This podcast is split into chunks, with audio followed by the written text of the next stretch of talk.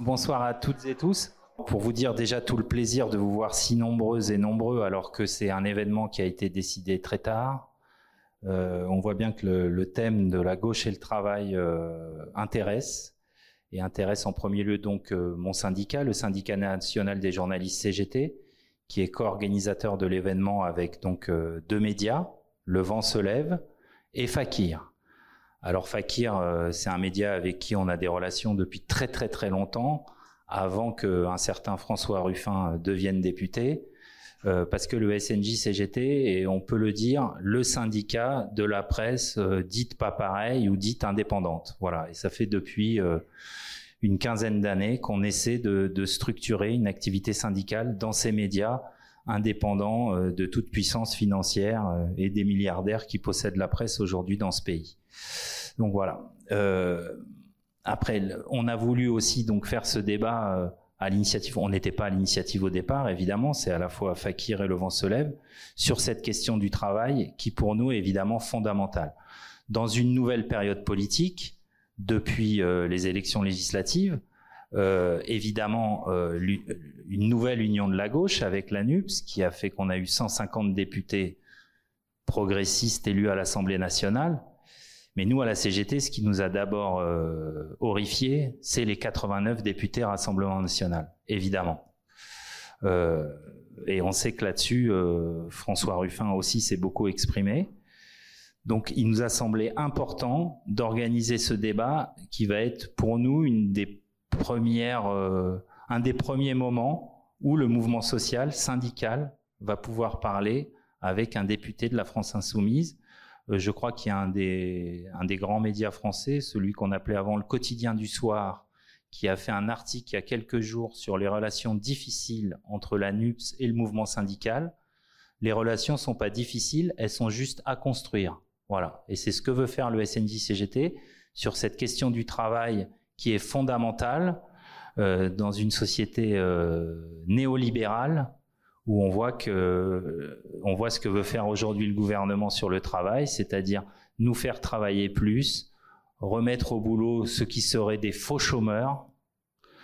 Et donc je pense que la gauche doit effectivement s'interroger sur le travail et c'est pour ça qu'on est très heureux d'organiser cette soirée. Je vais passer la parole à Laetitia Ris du Vent se lève et voilà, merci à toutes et tous.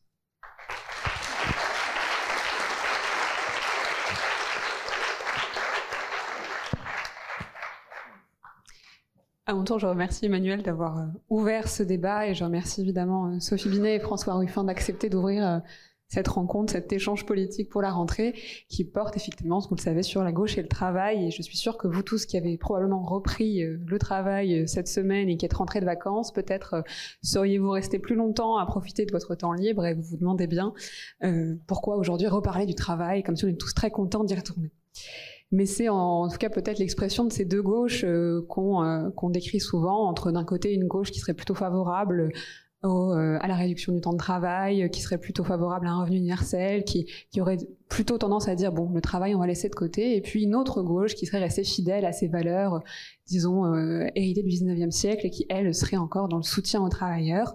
Mais euh, finalement, en fait, ce clivage, il est peut-être, euh, même s'il se, il s'explique, il est peut-être un peu artificiel. Et la manière dont nous, on aimerait reposer cette question aujourd'hui, c'est pas seulement au fond quelle gauche défend mieux le travail, mais c'est bien plutôt euh, comment la gauche peut renouer avec sa tradition avec sa tradition émancipatrice qui précisément est responsable et des congés payés et du temps libre, mais et aussi de ce que les Gilets jaunes ont appelé l'honneur des travailleurs et surtout comment renouer avec cette tradition dans un espace politique où en fait la question du travail est euh, totalement hégémonisée par la droite, puisque précisément nous ne sommes plus le camp du travail, non pas parce que nous ne le défendons pas, mais parce que la droite apparaît comme celle qui est la plus à même de revendiquer euh, cette valeur qui est effectivement devenue une valeur individuelle. On s'émancipe seul par le travail, on ne s'émancipe plus collectivement, alors que précisément c'est tout l'enjeu pour nous dans cette rentrée de rappeler que le travail est un lieu d'émancipation collective et pas seulement d'émancipation individuelle.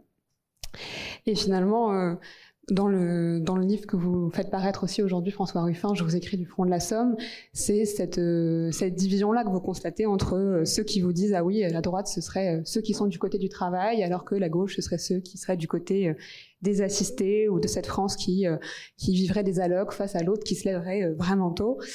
Et évidemment, je crois que l'enjeu aujourd'hui pour nous tous, c'est de lutter contre ces clivages qui sont euh, pas forcément les plus pertinents et de rappeler que euh, l'enjeu, c'est bien de, récupérer cette valeur travail, mais pas comme la droite l'entend, mais bien euh, comme notre camp a pu le penser depuis le 19e siècle et d'essayer de rappeler qu'au fond, l'enjeu, c'est aussi à qui profite la valeur. Et on sait très bien à qui profite la valeur, pas toujours aux travailleurs et essayer de sortir dans cette logique du marché de l'emploi, qui est probablement très peu favorable à ce que nos conditions de travail soient meilleures et qu'on soit un peu plus collectivement, disons, soudés sur ces lieux-là.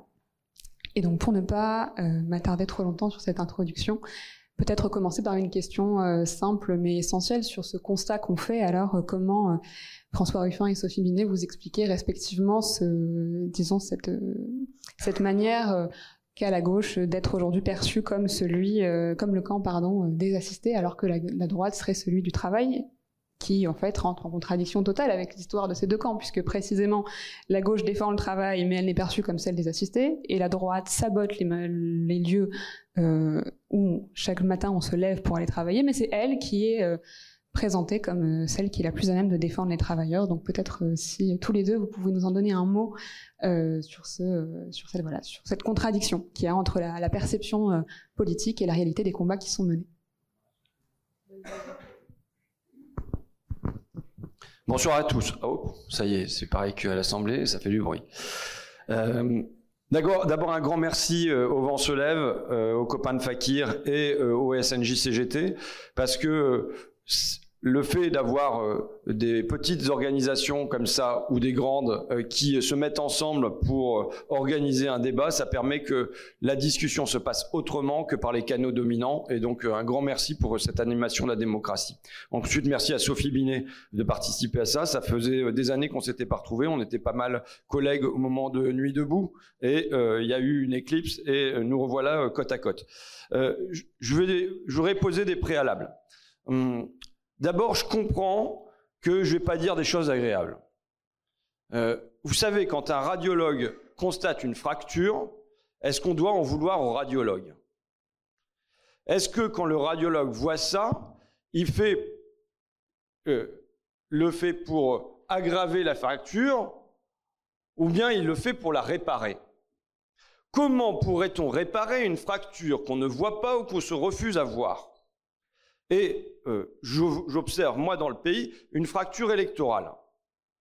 Je la regrette, je fais tout dans mon coin et ailleurs pour la réparer, et au fond, ça fait 15 ans que je dis qu'il nous faut construire un bloc historique euh, qui allie les classes intermédiaires, on va dire les profs, grosso modo, les classes populaires, et à des classes populaires, les ouvriers ou employés des campagnes et euh, les enfants immigrés des cités. Et que il y a une nécessité de construire ça. Je me félicite qu'il y ait des bouts de ce bloc qui étaient réussis avec euh, la campagne de Jean-Luc Mélenchon, puis euh, les législatives de la NUPS, qu'il euh, y ait eu le pari de la jeunesse plus diplômée de centre-ville et qu'on ait gagné là-dessus, et c'est un ferment positif pour l'avenir, que le premier bulletin de vote qui soit mis pour des gamins de 18-20 ans, ça soit un vote progressiste. Je me félicite que les quartiers populaires qui avaient pu désarter les urnes et où on peut encore lutter contre l'abstention là-bas aient glissé un bulletin massivement Jean-Luc Mélenchon de gauche progressiste dans l'urne et qu'on retrouve droit de cité dans les cités. Maintenant, je ne peux pas ne pas voir ce qui manque. Je ne peux pas, quand je suis élu d'une circonscription où euh, Jean-Luc fait euh, plus de 60% dans les quartiers nord d'Amiens, ne pas voir qu'en même temps, dans le Val-de-Nièvre, à Flix-Secours, qui est une zone rouge, on est à 15%. Je ne peux pas ne pas voir que euh, dans ma région, on vient de passer, la Picardie, hein, pour moi les Hauts-de-France ça n'existe pas, mais bon, Picardie Independenza. On est parti, passé de 8 députés, de 0 députés Rassemblement National à 8. Que dans le Pas-de-Calais, c'est maintenant la majorité, 6 députés Rassemblement National sur 12 que euh, la même histoire se produit quasiment en symétrique dans le Midi Rouge. Et euh, j'ai connu un temps où euh, la moindre mairie qui passait au Front National, ça valait des pétitions dans la presse, des tribunes des intellectuels et des mobilisations. Là, je me retrouve avec des pans entiers du pays qui basculent à l'extrême droite et dans une forme, pour moi, de déni En tout cas, sans qu'on se dise, est-ce qu'on a la volonté d'aller reconquérir ce terrain ou au moins de juguler l'avancée du Rassemblement national là-bas et euh, avec une inquiétude d'un abandon. Quand j'entends euh, qu'on me dit que finalement ce sont des terres euh, qui n'ont jamais adhéré à la démocratie et à la République, on est en train de parler des bassins qui ont été le creuset du communisme et du socialisme pendant un siècle et qui ont envoyé des pelletés de députés de gauche de diverses obédiences à l'Assemblée nationale, même dans les années de défaite. Et ce, sont ces terres-là, ce sont en particulier les anciens bassins ouvriers, qui sont aujourd'hui conquis par le Rassemblement national. Euh, ça doit nous poser question pour aujourd'hui, ça nous peut nous poser question aussi pour demain, quand euh, la vague macroniste sera encore plus reculée, qui va reprendre leur circonscription? Est-ce que ça va basculer euh, au, Rassemblement national à nouveau? Et je crains que si on ne fait rien, c'est par là que ça passe, ou alors ça bascule chez nous. Et dans ma campagne, c'est pour ça que je pose la question du travail, je veux, avant de dire le pourquoi, dire le, constat que j'ai eu à affronter. Et encore une fois, j'entends que ce n'est pas des bonnes nouvelles que je vous apporte. Mais au quotidien, ça va commencer par un pasteur qui m'a envoyé un message pour me dire, écoutez, euh, moi, si j'étais dans votre circonscription, je voterais pour vous alors que je suis pas de gauche. Donc je lui renvoie un message en disant, je voudrais vraiment que vous soyez pas dans ma circo parce que moi, je suis quand même à une voix près. Euh, et, euh, euh, et je comprends pas que vous soyez euh, pas de gauche. Le Christ, c'est le partage. Bon, euh, il me répond, non, je suis pas de gauche parce que je suis pour la valeur du travail. Et pour moi, je me disais, mais merde, c'est quoi Qu'est-ce qui se passe? Euh, on a eu Jaurès, on a eu euh, Germinal, on a eu Fourmi, on a eu tout ça, et voilà qui me raconte ça. Et au porte-à-porte, de manière constante, ce qui nous était renvoyé, c'est mais moi je travaille alors que j'ai droit à rien, alors qu'il y a les cas sociaux, alors qu'il y a euh, l'assistanat, alors qu'il y a les assistés. Ça fait pas plaisir d'entendre ça. Mais quand vous l'avez massivement en face de vous, vous pouvez pas ne pas voir la température du thermomètre.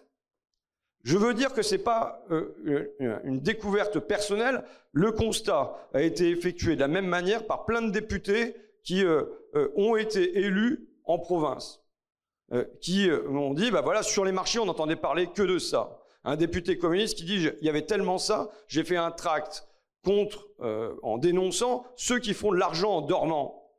Moi, de manière implicite, ça visait euh, les rentiers. Mais je savais que les gens l'interpréteraient autrement et que ça serait le rentier du premier étage du HLM qui serait visé. Euh, et euh, j'interroge une historienne de la gauche qui s'appelle Marion Fontaine et qui cite une ethnographe du bassin minier et qui dit, pour elle, la principale prédisposition au vote Rassemblement national aujourd'hui, c'est la question de l'assistanat. Donc, ça veut dire que quand on a affronté ça, euh, je veux déjà qu'il y ait... Moi, je veux sortir de cette soirée avec qu'on se dise oui ou non. Est-ce qu'on a envie de se bagarrer et y compris en alertant Paris, qui peut être un peu éloigné de, ce quotidien-là, est-ce qu'on a envie de se bagarrer pour que des régions entières soient pas livrées euh, au Rassemblement national? C'est la première chose. Et ensuite, je pose comme constat que euh, on perd non pas sur des questions d'insécurité centralement, non pas sur des questions d'immigration centralement lors de la dernière campagne, mais sur la question du travail, d'un sentiment de décrochage entre la gauche et le travail. Je veux dire que déjà, je refais mon petit historique, mais la gauche, euh, pardon, le Rassemblement national s'est installé dans nos coins par la crise du travail. 1975, euh, mon année de naissance, c'est le pic de la production textile en Picardie. Dix années plus tard, 1985, le textile est quasiment liquidé. Euh, euh, c'est quand même un fait historique. Les cathédrales s'étaient construites sur le textile. En dix ans, c'est mort. Pourquoi? Parce qu'il y a la signature des accords multifibres. Et dans la foulée, c'est la métallurgie qui va en souffrir, c'est l'ameublement, c'est euh, le pneumatique, enfin, c'est les tas de noms qui ont pu résonner jusqu'ici, Whirlpool, Goodyear, Paris au siège de France, jusque Flodor, les chips qui sont partis. Et c'est évidemment, on ne comprend rien à un coin comme le mien si on ne repart pas de ces années 80-90 et de ces délocalisations en série avec deux faits. Une gauche qui accepte, au fond, cette mondialisation, quand elle ne la dirige pas avec Jacques Delors à la Commission européenne et avec Pascal Lamy à l'Organisation mondiale du commerce, et euh, une gauche qui vient dire aux gens, au fond, euh, parler euh, de, du travail et du capital, des actionnaires et des salariés, des petits et des gros, c'est archaïque, c'est dépassé, on ne doit plus parler comme ça, c'est manichéen, il faut se moderniser. Et donc ça fait quoi? Un politiste m'explique ça, Patrick Loin, il dit, voilà, ça fait que dans l'esprit des gens, ils ne cessent pas de voir le juste et l'injuste selon, avec des nuances, avec de la complexité. Simplement, ils reconstruisent le juste et l'injuste autour d'autres choses. Ça va être les jeunes contre les vieux, ça va être les travailleurs du privé contre les travailleurs du public, mais ça va être évidemment de manière centrale, et le Front National s'engouffre là-dedans, les Français contre les immigrés. Donc à la fois, il y a une défaite sur le fond, parce que on laisse faire ces délocalisations en série, et il y a une défaite sur euh, la ligne idéologique, puisqu'on abandonne euh, ce clivage central.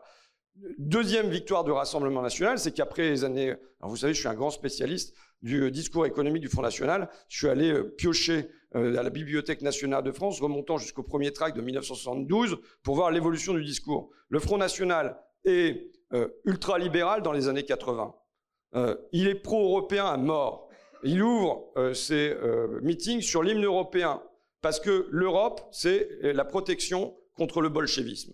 Et l'ennemi principal, c'est l'Union soviétique. Mais après, dans les années 90, comme il y a la chute du mur de Berlin, il bascule complètement et il se met à devenir protectionniste contre les importations sauvages et ainsi de suite.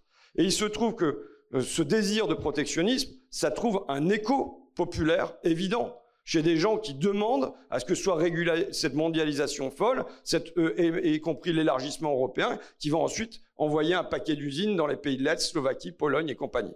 Donc là, il y a deux victoires pour moi sur le terrain du travail du Rassemblement national, la construction du clivage français immigré et ensuite la construction euh, d'une réponse protectionniste. Et on en vient euh, à la dernière période, qui est dans le programme de, Marine Le Pen. Elle veut créer un ministère contre la fraude. Mais il ne s'agit pas de la fraude euh, fiscale.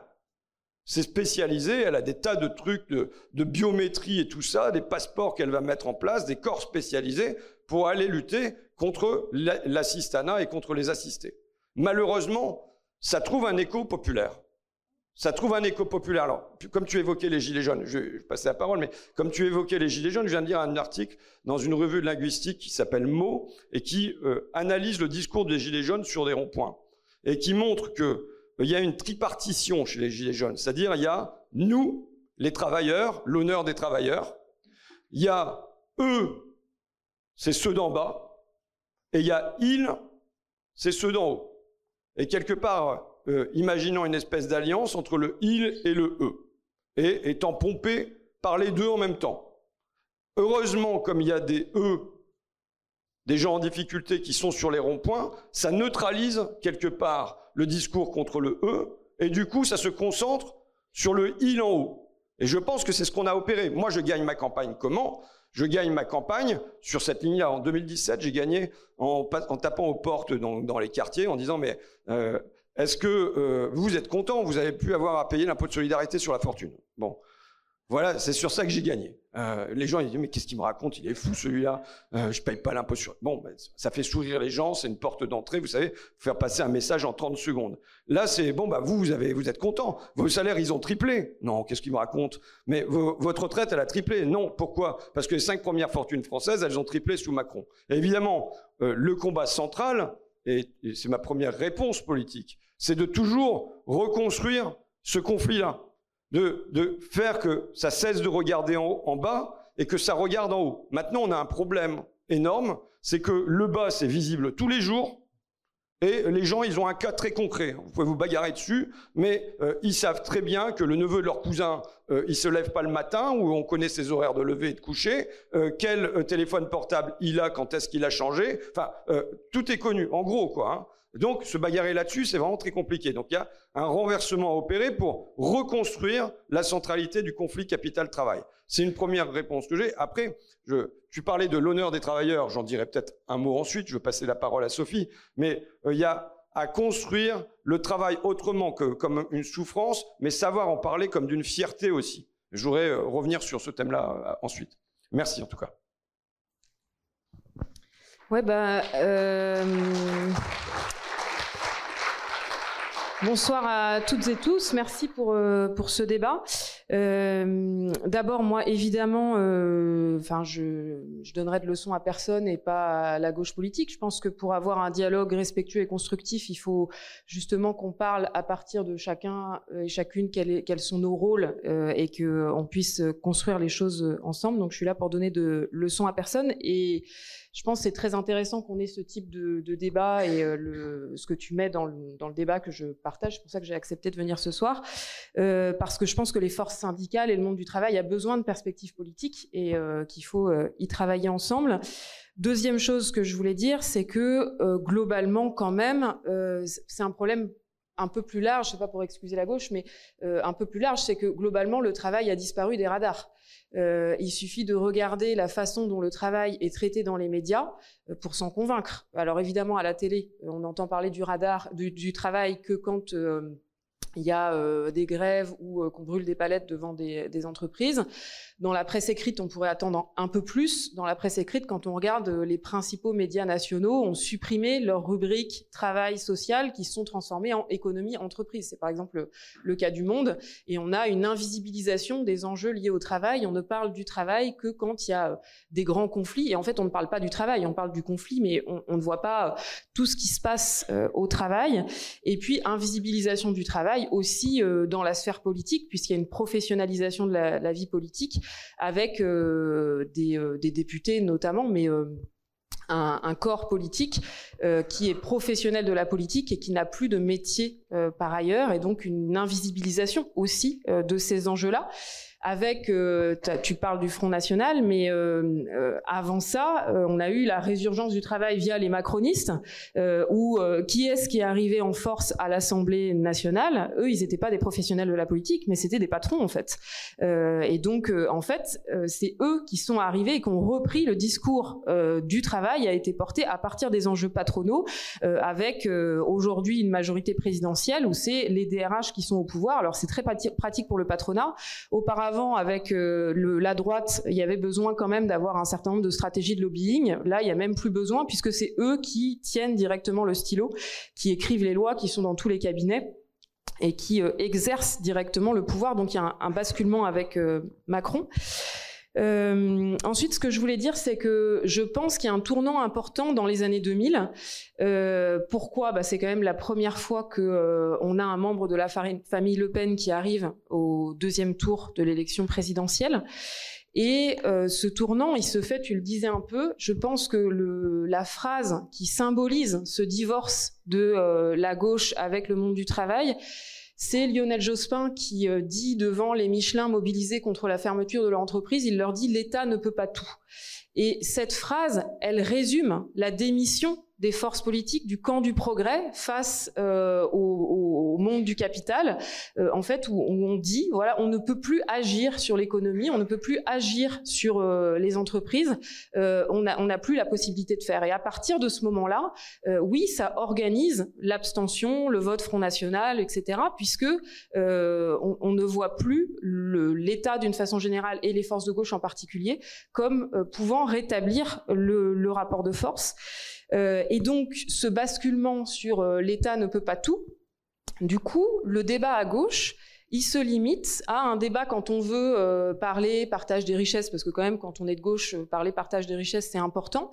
Comme on occulte l'enjeu capital-travail, puisque l'État ne peut plus agir sur le capital, eh bien, on va, on va parler de ce qu'on appelle à, à, la CGT euh, le partage de la pénurie, c'est-à-dire euh, le débat sur le partage des richesses, en fait, il est limité au débat sur la fiscalité, sur l'impôt, sur euh, est-ce que les cadres vont payer un peu plus pour avoir un peu plus de prestations sociales pour celles et ceux qui ne travaillent pas ou celles et ceux qui ne vivent pas de euh, leur travail. Et on va organiser le débat sur le partage des richesses de cette manière-là en occultant euh, tous ceux qui vivent de notre travail et qui vivent de leur rente et en occultant ce débat central. Cette démission de la gauche, elle peut aussi s'illustrer à travers euh, des, termes, parce que les termes sont politiques. Quand on nous martèle du matin au soir que le travail est un coût, eh bien oui, effectivement, la fierté des travailleuses et des travailleurs, le, sentiment de force et la, réalité qui est que les richesses créées, elles le sont grâce à notre travail. On organise justement le fait de, baisser la tête et de nier le, rapport de force de la même manière sur le discours sur les charges sociales. Quand ce discours il prend le, dessus, on voit qu'on perd une bataille idéologique déterminante. Euh, et pour finir sur, euh, sur ce point, ce qui illustre euh, cette démission face au capital et euh, le décalage du débat, au lieu de parler du débat entre le capital et le travail, ben, on va juste se, concentrer sur la fiscalité. Ça ne veut pas dire qu'il ne faut pas avoir de débat sur la fiscalité, c'est important, mais ça ne peut pas résumer l'horizon de la gauche. C'est le basculement du financement de la protection sociale, d'un financement par la cotisation sociale à un financement par l'impôt. Euh, alors souvent, euh, je pense, y compris nous, les syndicats d'ailleurs, on n'a pas été capable d'expliquer cet enjeu de façon politique ce que ça transforme en fait. Quand euh, on passe de euh, droits financés par notre travail, par nos cotisations, quand nous travaillons, on a un salaire net et puis on a aussi le salaire brut, euh, le salaire socialisé qui nous permet de nous garantir nos droits à retraite et nos droits à chômage, par exemple, nos droits à assurance maladie, les prestations familiales, etc. Et progressivement, justement, la gauche a accepté de passer de ce financement par le travail de nos droits à un financement par l'impôt avec la la création de la CSG euh, par Rocard, et puis après, ça n'a cessé d'augmenter. Euh, et en fait, ce que ça change, c'est la nature des prestations derrière, puisqu'on passe de droits acquis que nous avons acquis par notre travail. Je travaille, donc derrière, je sais que j'ai le droit à une retraite euh, et que c'est des droits acquis par mon travail. J'ai le droit à une assurance chômage par mon travail, à des prestations consenties pour les plus pauvres et qui, euh, d'ailleurs, ne sont pas euh, auxquelles n'ont pas accès le, les, Françaises et les Français les plus aisés, avec des systèmes de, plafonnement de conditionnement à des niveaux de ressources. Ou effectivement, de prime abord, chez une certaine gauche, ça peut apparaître logique de dire, euh, bah oui, les cadres, ils vont pas avoir droit à euh, des allocations familiales ou à des allocations chômage, ils ont un salaire qui est suffisamment confortable. Qu'est-ce qu'on fait quand on organise ça, le, ce, plafonnement et cette mise sous condition de ressources des prestations qu'on finance par l'impôt au lieu de les financer par la, cotisation sociale?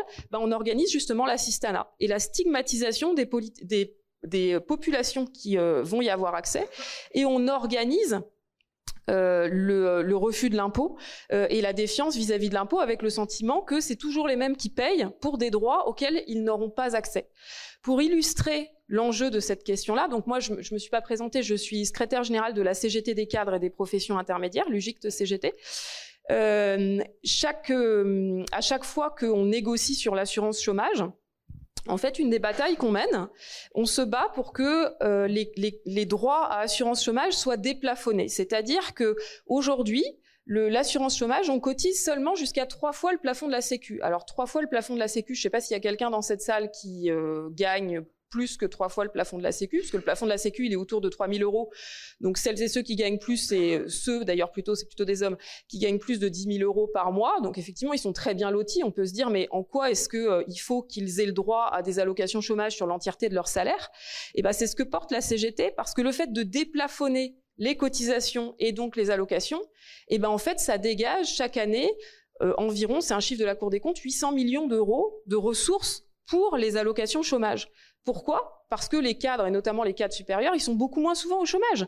Donc en fait, c'est des droits qu'ils vont très peu utiliser et ça va servir la solidarité. Et ils vont accepter de cotiser parce que derrière, s'il y a un accident de carrière, ce qui peut arriver pour des cadres sup, bah, ils savent qu'ils vont pouvoir avoir le maintien de leur niveau de vie et euh, qu'ils et elles ne vont pas être obligés de se tourner vers des assurances privées euh, et vers de la capitalisation. Et c'est exactement le même enjeu sur la question des retraites.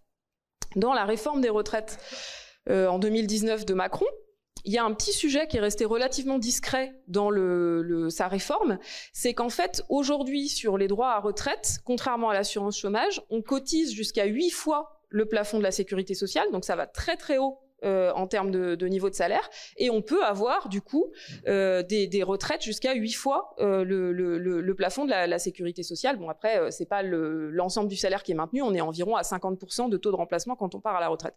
Et donc Macron, dans son projet, il voulait baisser le plafond à, trois plafonds, donc exclure en gros les quatre sup de la retraite par répartition. Pourquoi? Parce que derrière, il crée un boulevard pour les fonds de pension et pour la capitalisation.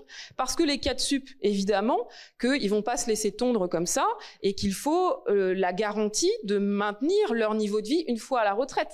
Et donc, quand on gagne plus de 10 000 euros par mois, on a les moyens de se constituer une épargne et on va pouvoir s'assurer le maintien de son niveau de vie euh, en ayant recours à la capitalisation. Et en fait, cette question-là, dans les débats sur les retraites, elle est centrale. Pourquoi est-ce que Macron et le patronat veut en permanence baisser nos droits à retraite pour laisser un espace toujours plus important pour les assurances, les fonds de pension, pour la spéculation, parce que ce qui met en rage le patronat avec notre système de sécurité sociale hérité de 1945, c'est justement que c'est euh, pour les, retraites, on est autour de 14% du, du PIB, donc c'est euh, chaque année 240 milliards qui échappent à la spéculation et à la financiarisation. Et c'est sur ce magot qu'ils veulent mettre la main, euh, justement en commençant par exclure les cadres, les cadres sup, parce que c'est eux qui ont de l'épargne et qui peuvent aller après aller derrière sur euh, de l'épargne retraite. Évidemment que euh, les ouvriers, ça, ça les intéresse pas plus que ça parce qu'ils savent que de ce côté-là, il n'y a pas d'épargne.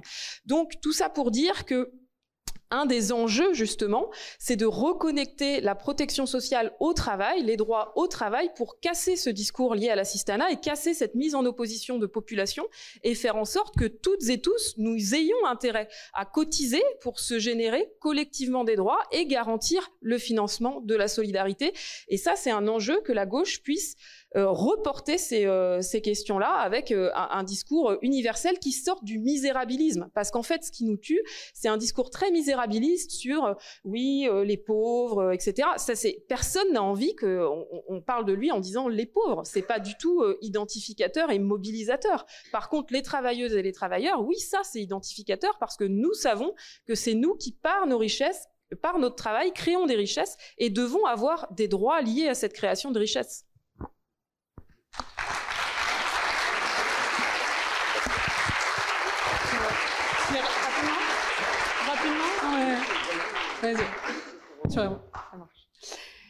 Merci à, tous les deux pour ces, premiers, euh, premiers constats, en tout cas, de l'état des lieux.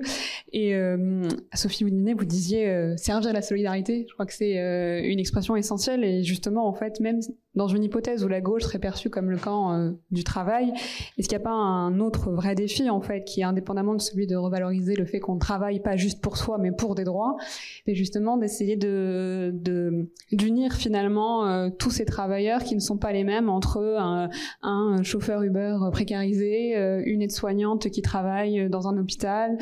Euh, même un petit auto-entrepreneur qui essaye de survivre comme il peut, et finalement toutes ces professions éclatées, puisqu'elles vivent de cette idée qu'il faut travailler juste pour soi et pour survivre et qui n'ont plus à l'esprit cette dimension de solidarité collective, même en étant dans des situations de précarité similaires, en fait, ne se, ne se reconnaissent pas forcément comme appartenant à un même, euh, disons, un, à, à, une même classe, on pourrait aller jusqu'à le dire comme ça, c'est-à-dire que comment en fait réussir à, à réunir ces travailleurs qui, en plus de, de, ne, de ne plus s'identifier les uns aux autres, n'ont même plus l'idée qu'ils travaillent les uns pour les autres.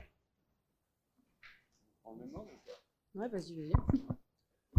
Je vais aller à la fois te répondre et rebondir sur euh, ce que dit euh, Sophie. Euh, moi, je viens pour apporter des réponses aussi. On peut contester les réponses que j'apporte, mais je veux pas qu'on dise que j'arrive sans solution. Et donc, il s'agit de les mettre dans la discussion commune. La première, je vous l'ai dit, c'est la centralité du conflit capital-travail, des petits contre les gros, et ainsi de suite, qui doit être un objectif politique permanent.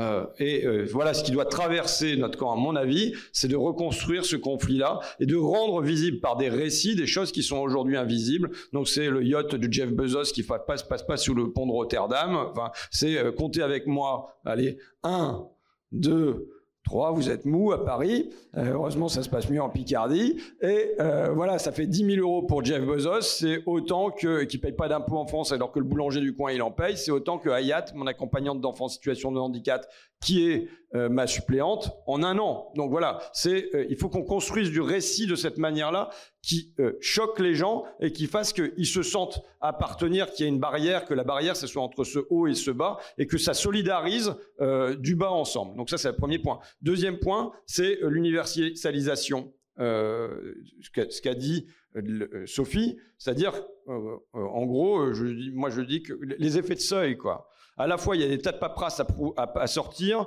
pour démontrer qu'on est bien dans la pauvreté, euh, donc c'est quand même un côté humiliant pour pouvoir accéder à des droits.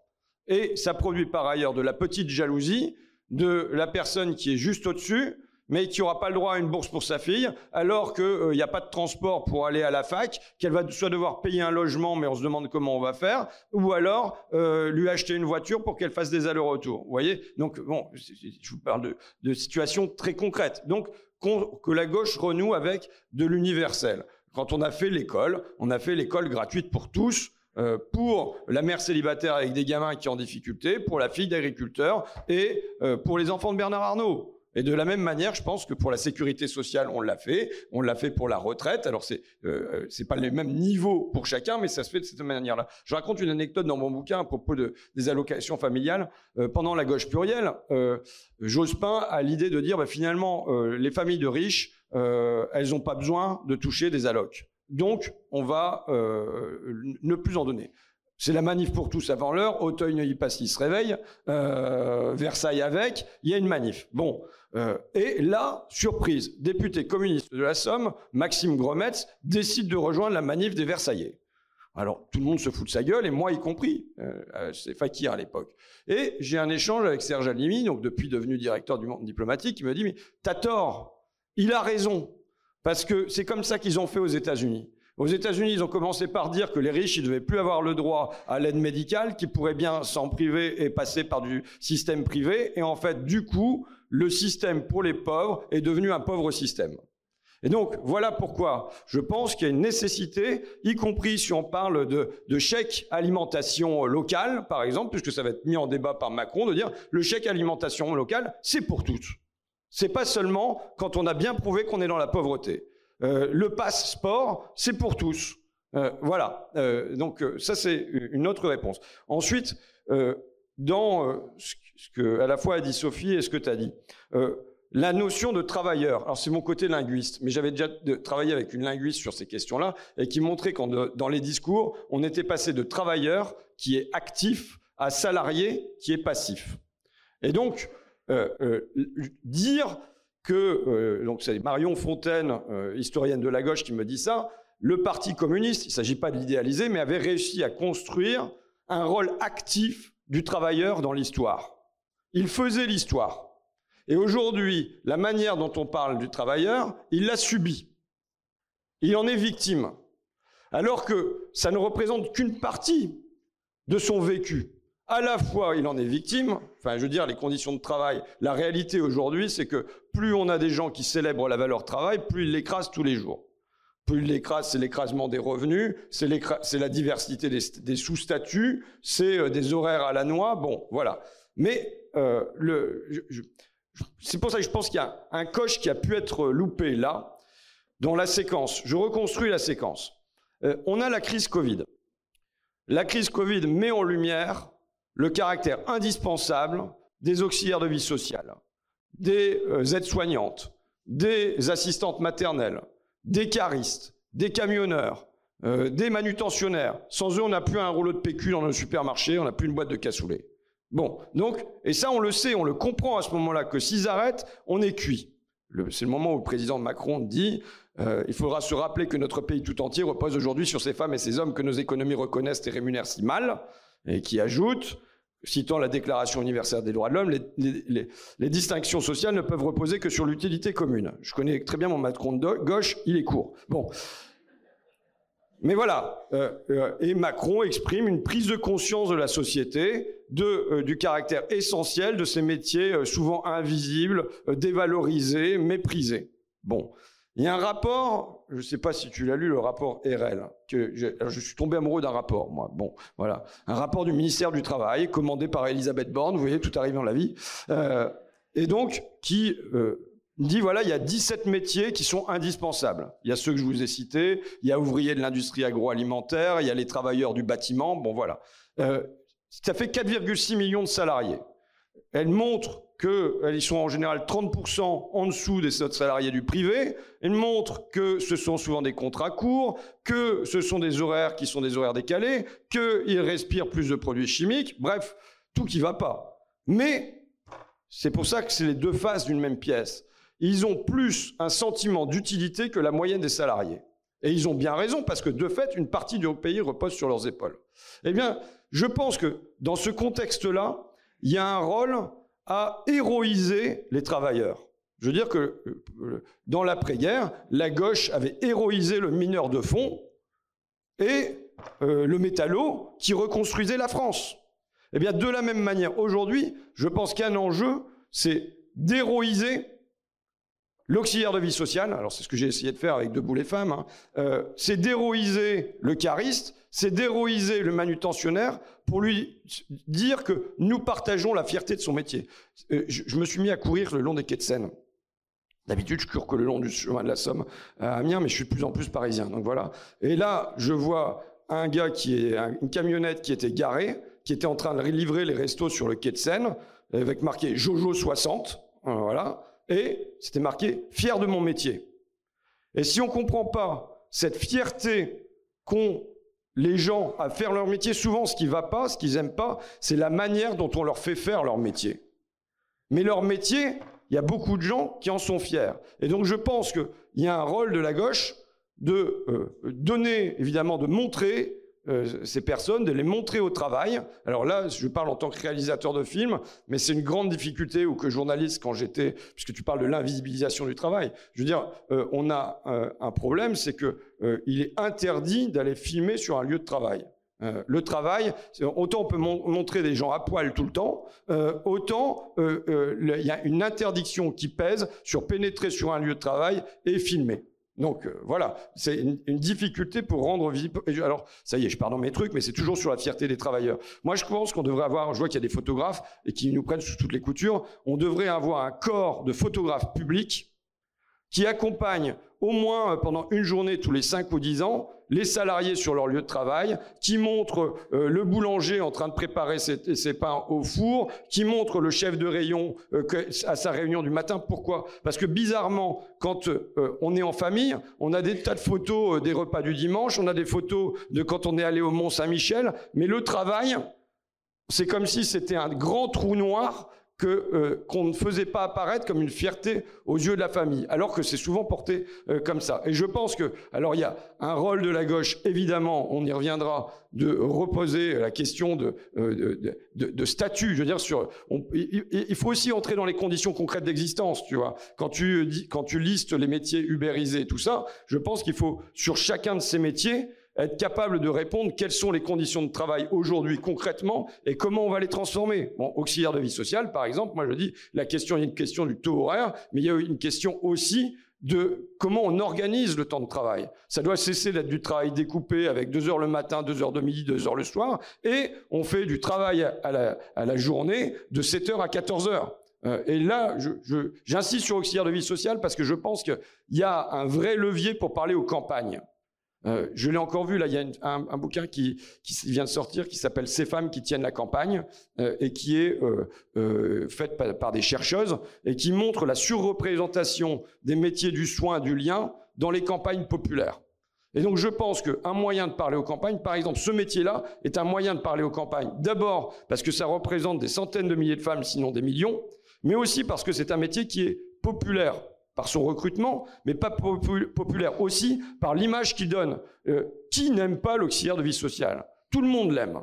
Et donc je pense que rattacher l'image de la gauche en disant centralement nous allons les défendre, elles par exemple, nous allons défendre les femmes de ménage, nous allons défendre les caristes, c'est des métiers qui la France est en train de devenir un vaste euh, pôle logistique. Voilà, il y a un hyper développement des entrepôts. Euh, et nommer ces métiers, que dans les campagnes qu'on a eu à connaître, ces métiers non seulement ne soient pas héroïsés, mais ne soient pas nommés. Comment on peut euh, se reconnaître dans euh, un discours qui ne nous donne pas en représentation, qui ne parle pas de nous, qui ne nous évoque pas, qui ne nous connaît pas dans la concrétude de nos métiers. Et je pense qu'il y a un chemin à faire qui est, alors c'est peut-être mon côté reporter, mais donner à entendre, il faut connaître les conditions aujourd'hui pour dire comment on va les transformer concrètement demain.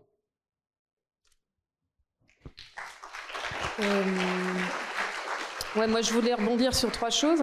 La première, c'est que aujourd'hui, le problème, c'est que le travail ne permet plus de vivre euh, pour de plus en plus de monde, et on marche sur la tête quand on voit le, débat euh, là en juillet que vous avez vécu à l'Assemblée nationale, où au lieu de parler de cette question sur euh, le, fait profondément anormal que le travail ne permette plus de vivre pour des millions de personnes et notamment des millions de femmes, puisque je rappelle que 30% des femmes sont sur des emplois à temps partiel et que aujourd'hui on a un SMIC horaire, mais on n'a pas de SMIC mensuel, donc il n'y a pas de salaire minimum mensuel, et il y a beaucoup de femmes qui sont sur des emplois à temps partiel très morcelés, sont très loin du SMIC mensuel en termes de revenus à la fin du mois, et donc leur travail ne leur permet absolument pas de vivre. Et alors y compris quand on est euh, au SMIC euh, temps plein. Euh, aujourd'hui, on est bien loin de ce qu'on devrait avoir pour pouvoir répondre à ces besoins primaires. Donc, au lieu de répondre à cette question centrale sur comment se fait-il que aujourd'hui le travail ne permette plus de vivre,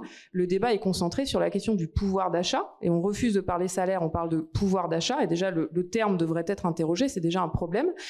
et toutes les mesures, la batterie de mesures qui est mise en place, on parle de tout sauf des salaires.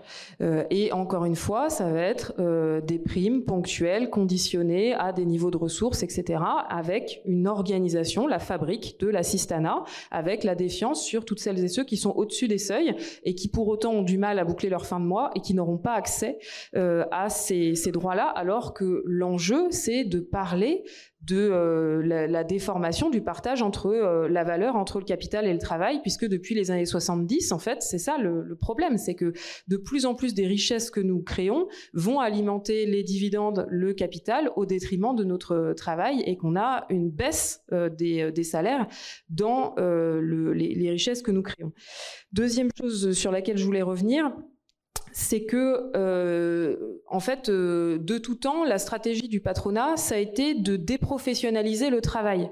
Ça a commencé par le travail ouvrier. Quand on a organisé le travail à la chaîne, le but, c'était de euh, standardiser le, le, travail, de le découper de façon à ce que euh, les travailleurs et travailleuses, que je suis tout à fait d'accord pour employer le terme travailleur, mais il faut le féminiser, à ce que les travailleuses et travailleurs puissent être interchangeables euh, et à ce que de cette façon-là, la pression, ce qu'on voit aujourd'hui dans le débat public sur euh, euh, un certain nombre de travailleuses et travailleurs qui sont irremplaçables et donc qui peuvent faire monter la pression sur l'augmentation des salaires, bah, comme ça de pouvoir baisser ce rapport de force du, du, travail et pour pouvoir comprimer salaire et conditions de travail. Donc on a eu ça sur le travail ouvrier au début du XXe siècle et maintenant on a ce mouvement qui se continue avec ce qu'on appelle à la CGT le Wall Street Management, le management par les coûts, qui se prolonge sur le travail intellectuel et donc qui touche maintenant les cadres et les professions intermédiaires euh, avec un travail qui est de plus en plus découpé, du reporting, euh, etc. et euh, standardisé avec des obligations de, de, de, répondre à des objectifs chiffrés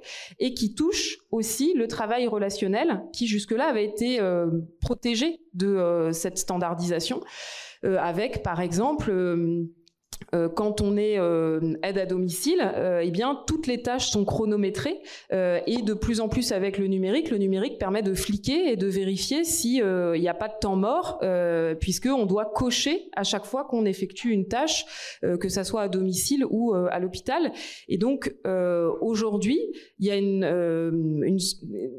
encore une fois, c'est complètement absent du débat public en fait, et c'est extrêmement grave. Ce qui est en train de se passer, c'est que ces métiers, la richesse de ces métiers l'importance de ces métiers, elle est justement dans le relationnel et on leur empêche euh, et on est en train de les vider de leur richesse et de tout ce qui fait le sens de ce travail, de les déprofessionnaliser et c'est extrêmement grave et, et c'est pas seulement la question des salaires, des conditions de travail, des amplitudes horaires, etc. qui fait qu'il y a une grande défection euh, et que euh, on a du mal à recruter des professionnels dans ces métiers. C'est la question du sens du travail qui se pose parce qu'on leur demande de se comporter comme des machines pour demain pouvoir le cas les remplacer par des machines euh, si les machines coûtent moins cher. Parce que là, ce qu'on est en train d'observer avec l'augmentation du coût de l'énergie, c'est très drôle, c'est qu'on a un mouvement inverse. On revient vers le travail humain parce que parfois les machines commencent à coûter trop cher par rapport au travail humain avec la, faiblesse des salaires. Petite parenthèse. Euh, mais donc, il y a besoin d'engager ce combat sur la question du sens du travail pour permettre de retrouver la maîtrise du sens et de la finalité euh, de notre travail. Et la dernière chose sur laquelle je voulais revenir, pour quand même répondre à la question, contrairement à mon voisin, euh, c'est que la difficulté à laquelle on est confronté euh, aujourd'hui, c'est que en fait, on est face à un double morcellement. Morcellement du salariat, on a parlé, avec morcellement du salariat avec une multitude de, statuts, la précarisation et même les statuts hors salariés avec les statuts d'auto-entrepreneur. Et puis un morcellement dont on parle moins, morcellement de l'entreprise. Aujourd'hui, les entreprises sont de grandes coquilles vides. Ça ne veut plus rien dire en fait, puisque euh, morcellement avec une délocalisation à l'international des activités, où euh, en général c'est externalisé et ça n'est pas le donneur d'ordre qui organise l'activité. Morcellement en interne avec une filialisation des activités comme ça, on met en concurrence des salariés d'une même entreprise euh, qui vont travailler dans deux filiales et puis très vite on peut découper pour euh, répondre aux besoins des, actionnaires. En gros, pour faire monter le cours de la bourse, il faut réorganiser en permanence. Dès qu'il y a une réorganisation, ça fait monter le cours de la bourse. Et donc maintenant, de plus en plus, on a des entreprises dont le périmètre évolue tous les ans, tous les 18 mois, euh, il y a filialisation, une externalisation d'une filiale qu'on revend, on rachète une filiale, euh, etc. en permanence. Euh, et puis la sous-traitance avec Peut-être pour résumer cet enjeu de la sous-traitance, si vous allez aujourd'hui dans une centrale nucléaire, vous voyez des, des, salariés qui ont tous des bleus avec des logos différents. Dans une centrale nucléaire, il y a plus de 20, 25 donneurs d'ordre différents. Donc tout le monde, la communauté de travail, en fait, est complètement morcelée. Personne n'a le même patron là-dedans. Euh, et donc, pour nous, pour réorganiser la communauté d'intérêt et la, communauté de bataille, bah, c'est des stratégies qui sont très compliquées, en fait, euh, à cause euh, de ce morcellement et de cette mise en concurrence. Deuxième exemple, Aujourd'hui, par exemple, pour construire euh, les, euh, les, LGV, euh, les lignes à grande vitesse, euh, voilà, sur le, les, les, chantiers de LGV, bah, c'est plus de sept niveaux de sous-traitance qu'il y a.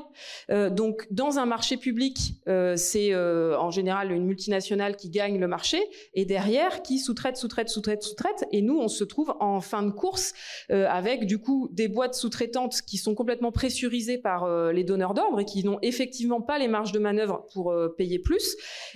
Euh, des multinationales qui font remonter euh, la valeur en pressurisant euh, la sous-traitance. Et donc, ce, double morcellement, en fait, il oblige à penser de nouveaux droits, à penser à une nouvelle échelle. On ne peut plus penser seulement des droits liés au contrat de travail à cette entreprise donnée, puisque l'entreprise, elle est vidée de son sens. Et donc, c'est pour ça que la CGT, depuis des années, elle met à l'ordre du jour ce qu'on appelle la sécurité sociale professionnelle, l'idée de dire que les droits que nous avons ne doivent pas être seulement liés à notre contrat de travail avec tel ou tel employeur, mais au fait que euh, nous sommes euh, travailleuses et travailleurs, et donc euh, on doit avoir des droits acquis qu'on transporte, quel que soit notre, notre employeur.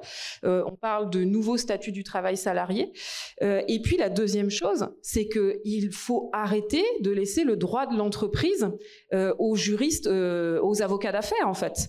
il faut bien sûr se préoccuper du droit du travail. Le code du travail, c'est notre patrimoine commun, matrimoine commun. On s'est battu pour le gagner, mais le droit des affaires, c'est un droit qui est déterminant sur lequel on doit travailler. Et aujourd'hui, en fait, euh, le droit des affaires, il organise l'irresponsabilité des multinationales. Parce que le problème qu'on a aujourd'hui, c'est que d'un côté, on a des dirigeants politiques qui nous disent qu'ils n'ont pas les moyens d'agir sur euh, le, capital voyou et leur comportement de voyou, et de l'autre, que quand on s'adresse au patron, bah, on n'a jamais le bon interlocuteur en face, en fait. Tout le monde est irresponsable, et il y a une organisation globale de l'irresponsabilité. Donc il y a un sujet c'est Alain Supio dans un de ses derniers livres qui dit prendre la responsabilité au sérieux. Euh, c'est un enjeu central en fait. On a besoin d'avoir des responsables en matière sociale, en matière environnementale. Aujourd'hui, quand il y a un PSE, euh, c'est plus comme avant où on pouvait aller séquestrer le patron et où on avait la personne responsable du PSE. Et du coup, quand même un moyen de pression possible. Là, on en est réduit à arracher des chemises de DRH ou mais le DRH, il y peut rien en fait. Et c'est et lui, il est là. on, on, a des cost killers qui qui bougent et qui changent de boîte tous les cinq ans euh, et qui sont juste là pour euh, exécuter les bases œuvres et puis qui vont changer de boîte le lendemain. Donc euh, ils s'en fichent de l'avenir de l'entreprise, ils s'en fichent de l'avenir du territoire, ils s'en fichent de l'avenir des salariés. Donc il y a besoin de reconstruire un droit qui organise des responsabilités et qui permette que on puisse avoir des interlocuteurs en face de nous au niveau national et évidemment au niveau international. Bien sûr que ces questions s'organisent à l'échelle internationale. Et donc la dernière chose là-dessus, c'est que nous avons dans notre matrimoine, patrimoine, l'Organisation internationale du travail, l'OIT, qui a été créée au lendemain de la Première Guerre mondiale en 1919 sur le postulat qu'il n'y aurait pas de paix sans justice sociale. C'est important de euh, pas de paix durable sans justice sociale. C'est important de se le rappeler puisqu'on voit qu'aujourd'hui il n'y a plus de justice sociale euh, et donc euh, ça doit nous alerter sur la question de la paix.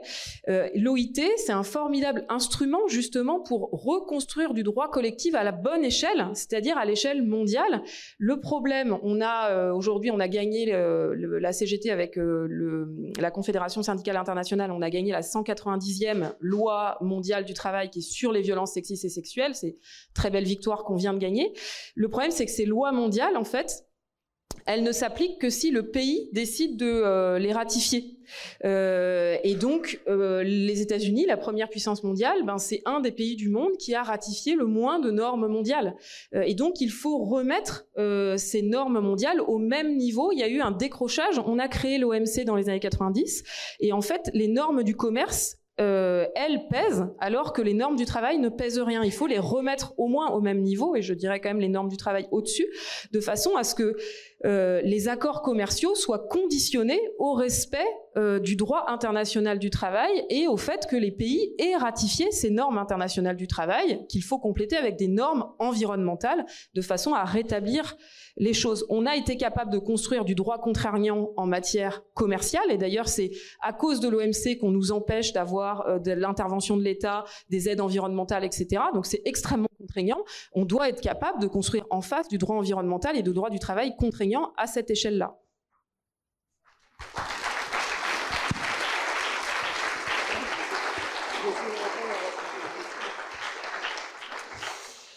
Peut-être pour rentrer euh, plus vivement encore dans comment très stratégiquement on peut réussir à se ressaisir de, ces questions que vous, vous soulevez tous les deux.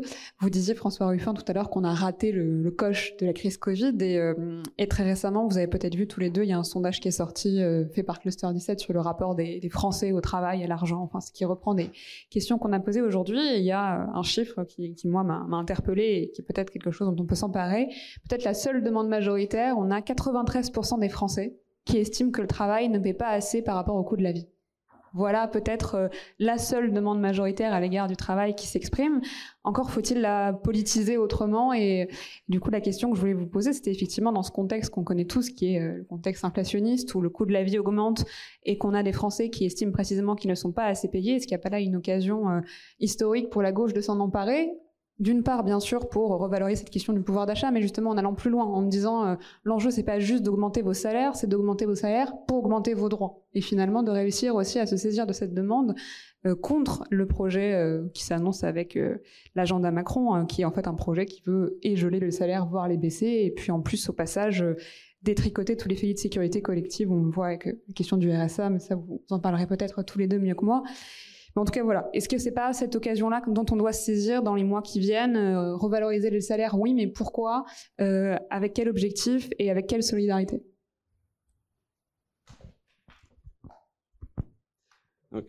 Euh, C'est évident que l'inflation. Alors moi, ça fait un an que je porte une demande qui est celle de la CGT historique, qui est l'échelle mobile des salaires. C'est-à-dire.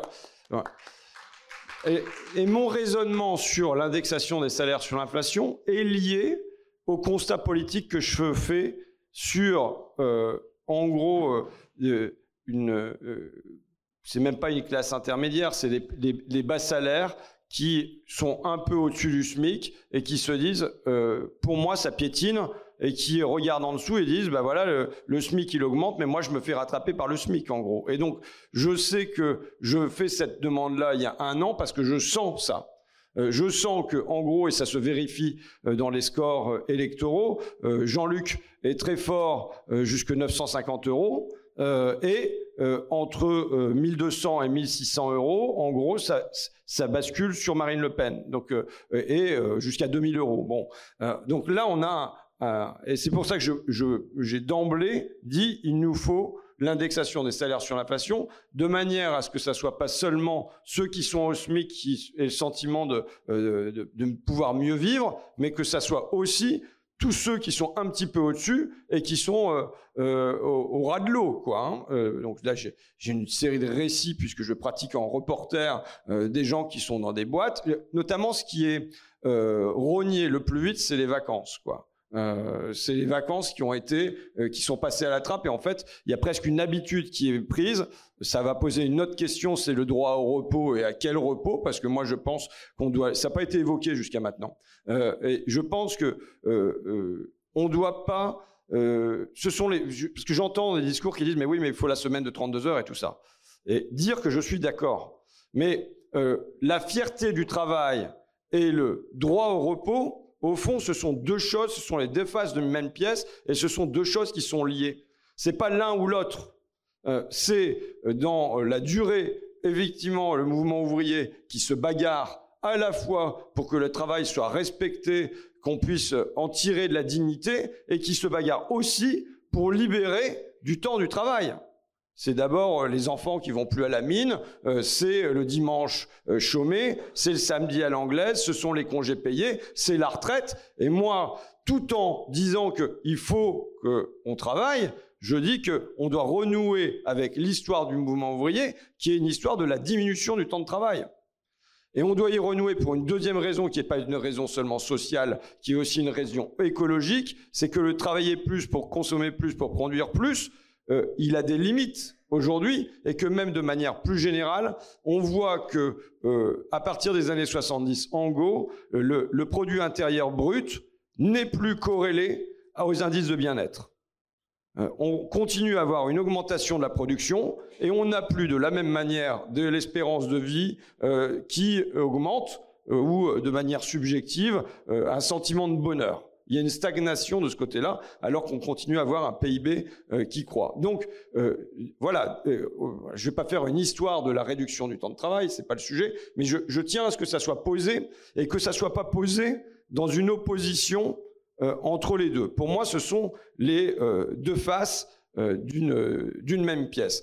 Et voilà, il y a évidemment la gauche doit être porteur à la fois de la question de la dignité et euh, de, la, de la question du repos. Je te laisse la parole et puis je la reprends après, d'accord, pour faire un peu plus de... Ouais. Euh, oui, ben les grands esprits se rencontrent. Euh, non, sur l'échelle le, mobile des salaires, euh, c'est effectivement central parce que c'est plus possible que on ait le, le, sentiment que le politique ne peut pas agir sur les salaires parce que c'est quand même ça que on entend sur ah ben enfin le, gouvernement dit on est d'accord avec nous, on peut on peut rien faire, on a demandé au patron, on leur dit qu'il faudrait qu'ils négocient un peu plus, mais ils veulent pas, donc voilà, voyez avec eux quoi en gros. Euh, bon, bah, ça, ça c'est quand même euh, totalement mensonger, euh, puisque ce rapport de force défavorable dans les négociations salariales, il a été organisé. Et il a été organisé avec les lois régressives qui ont été mises en place, notamment la loi travail donc de, de 2016, puis les ordonnances travail de Macron.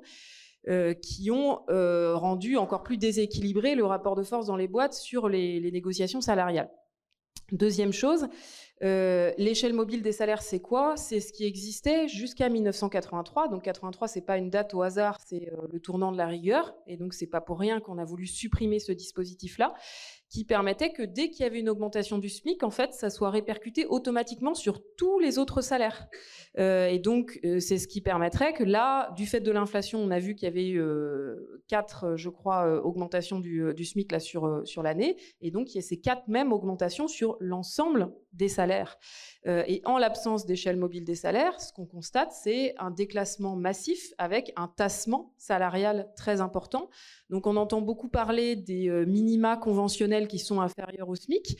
Il y a dans la majorité des branches, en fait, il y a des, des salariés qui commencent à payer moins que le SMIC. Donc c'est interdit, donc du coup ils sont remontés automatiquement, mais ça fait euh, 5, 6, 7, 8, 9, 10 niveaux de coefficients qui sont payés au SMIC. Donc on écrase complètement les grilles de classification. Je ne sais pas si c'est clair ce que je dis là.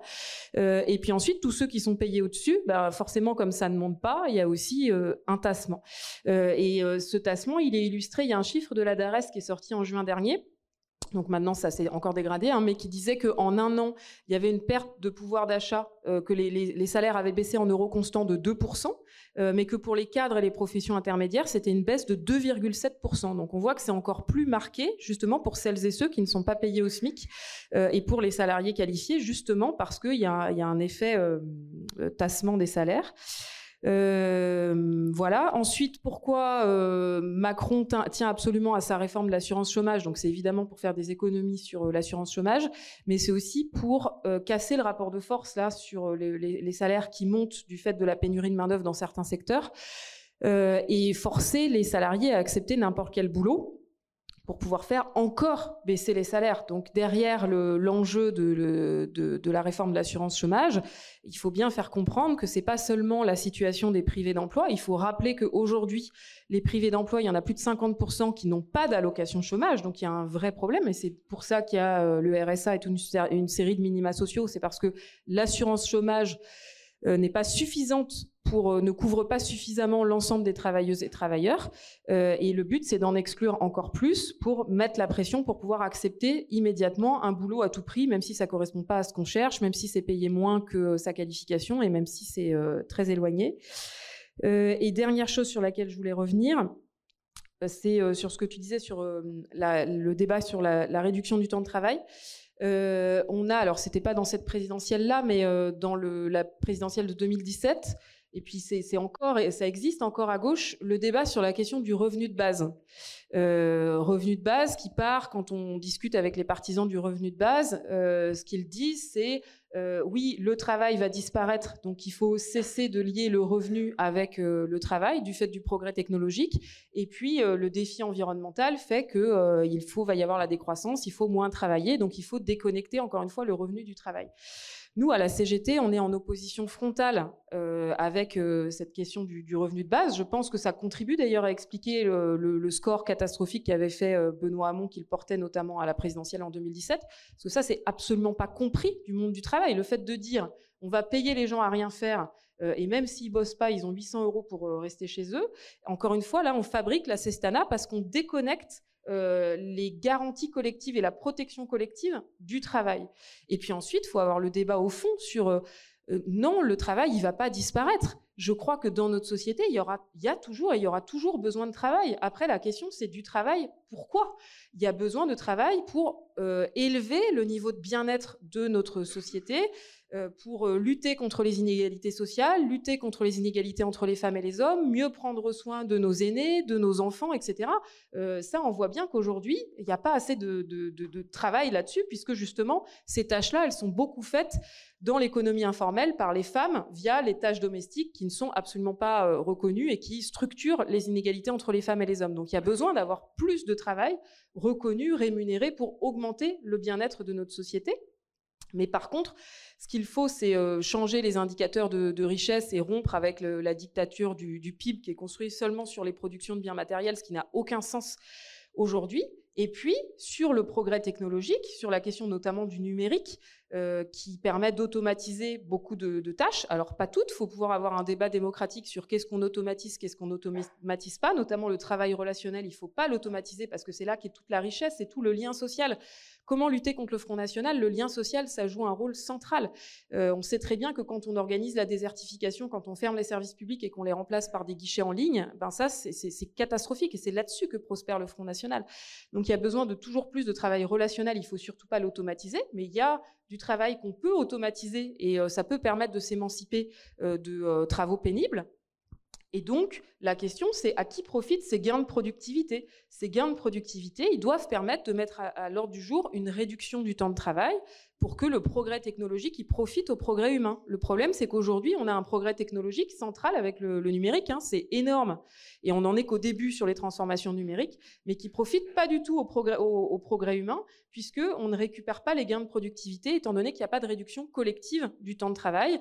Et donc, c'est une réduction du temps de travail imposée, subie, à travers du chômage, en fait. C'est l'alternative qu'on a sur la réduction du temps de travail, c'est est-ce que c'est une réduction du temps de travail organisée par les pouvoirs publics sans perte de salaire, financée grâce aux gains de productivité, ou est-ce que, à l'inverse, les gains de productivité vont permettre euh, d'avoir moins de travail humain et ça va augmenter le chômage?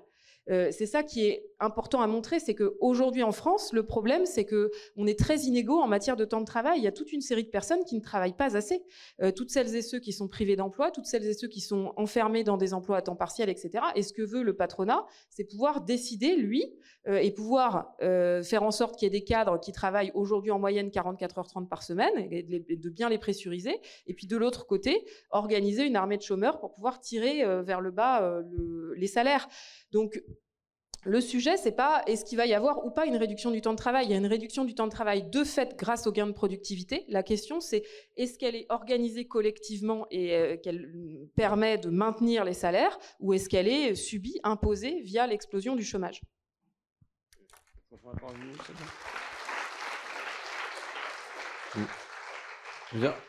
Il faut poser comme principe simple et le marteler, les Français doivent pouvoir vivre de leur travail c'est une évidence, mais euh, euh, quand tu euh, annonces le sondage là de Cluster 17 qui dit 93% des sondés qui sont en accord avec ça, ça veut dire qu'on a, enfin moi j'essaye de, de faire un, jeu avec les gens, c'est-à-dire que je sais que chez les gens, dans mon coin en tout cas, il reste une part de gauche. Mais massivement dans la société, il reste des parts de gauche. Il y a euh, des parts d'écolo chez les gens, enfin, euh, euh, même si c'est traversé par des ombres et de la lumière. et donc, quand il y a une part de lumière, il faut s'accrocher dessus, marteler dessus, ne pas lâcher et voilà, ne, garder ça. Là, il est évident que sur ce principe qui relève du sens commun, parce qu'en fin de compte, il y a un travail qu'on fait là qui est juste un, quelque chose qui relève de la décence commune, comme aurait parlé Orwell. Quoi. Et donc, de dire, voilà, il y a un sentiment populaire profond qui est que on doit pouvoir vivre de son travail. C'est tout. Et qui a un sentiment qui va à la fois contre euh, le travail va disparaître et euh, on pourrait euh, gagner sa vie autrement qu'à la sueur de son front, et qui va aussi contre le fait que euh, il est injuste, illégitime que des gens qui travaillent soient pas payés correctement. Et dès qu'on présente des situations concrètes où on montre des gens qui travaillent, qui sont souvent fiers de leur travail et qui n'en vivent pas, ça met euh, la Macronie en difficulté. Parce que c'est évidemment euh, quelque chose qui est profondément injuste. Et donc là-dessus, ça nous offre un, euh, levier d'action pour que euh, que ça bascule chez nous. Je vous dire comment cette histoire se règle aujourd'hui. J'avais parlé du rapport RL tout à l'heure. Vous dire quelle était un rapport remarquable commandé par Elisabeth Borne. Vous dire quelle était la réaction politique quand elle a reçu ce rapport. Elle a dit nous faisons confiance au dialogue social pour aboutir à quelque chose d'intéressant. C'est dire à quel point euh, le pouvoir allait se saisir de la question, œuvrer avec volonté pour que les auxiliaires de vie, les ouvriers de l'industrie agroalimentaire, les travailleurs du bâtiment, euh, les euh, camionneurs soient revalorisés dans leur salaire, leurs horaires, leur statut, leurs contrats et ainsi de suite. Bon, elle s'en est lavé les mains. Donc ça veut dire quoi? Ça veut dire qu'elle a laissé ça au libre jeu du marché repeint sous forme de dialogue social. Mais le marché, euh, c'est l'écrasement des faibles par les forts. Et au fond, ils ont pour tout, vous savez, quand on n'a qu'un marteau, on voit tous les problèmes sous forme de clous. Euh, eux, ils ont qu'un marteau dans leur tête. Hein. Et ils voient tous les formes, problèmes sous, euh, sous, forme de clous, avec une seule réponse, concurrence, marché, concurrence, marché, concurrence, marché. Vous prenez l'énergie, qu'est-ce qu'on fait? On fait de la concurrence et du marché. Vous prenez les transports, qu'est-ce qu'on fait? On va faire de la concurrence et du marché. Vous prenez l'université, qu'est-ce qu'on va faire? On va faire de la concurrence et du marché. Mais vous prenez l'emploi, euh, eh ben, ça va aller mieux pour les travailleurs, parce que le marché va faire qu'ils vont être revalorisés parce que on va avoir besoin de leur savoir-faire à un moment. Voilà, c'est par la main invisible du marché que va être rétablie euh, une justice à l'égard du travail. Maintenant, je veux dire que cette injustice, cette maltraitance du travail dans la durée, elle n'a pas commencé sur Macron, ça fait 40 ans qu'elle dure. évidemment, l'un de nos points de bascule, c'est 1982-1983, euh, euh, notamment sur le partage de la valeur ajoutée, puisque en quelques années, ces 10 points qui glisse euh, du travail vers le capital. Mais cette maltraitance du travail dans la durée, elle a des conséquences individuelles, c'est-à-dire en effet des gens qui peuvent être malheureux, mais elle a une conséquence collective qu'on mesure aujourd'hui. tu le disais, Sophie, c'est pas seulement parce qu'il y a des faibles salaires, c'est aussi parce qu'il y a un sentiment de mal faire son travail, d'être dans le mal-être. Mais aujourd'hui, alors, on pourrait faire la liste des autocaristes, des accompagnantes d'enfants en situation de handicap, des serveurs, euh, des, euh, euh, des aides à domicile, dans lesquels il y a aujourd'hui la pénurie de main-d'œuvre. Mais vous prenez deux piliers de l'État, un pilier de la République, l'école. je veux dire, les hussards de la République, c'est là-dessus que ça s'est fondé c'est sur l'école.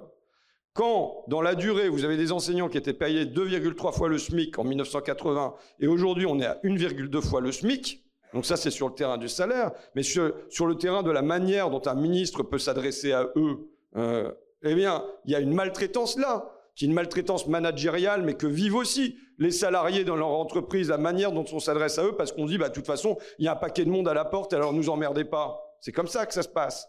Donc, ça produit quoi? Ça produit qu'aujourd'hui, bah, les gens veulent plus devenir enseignants et on est obligé de recruter en job dating.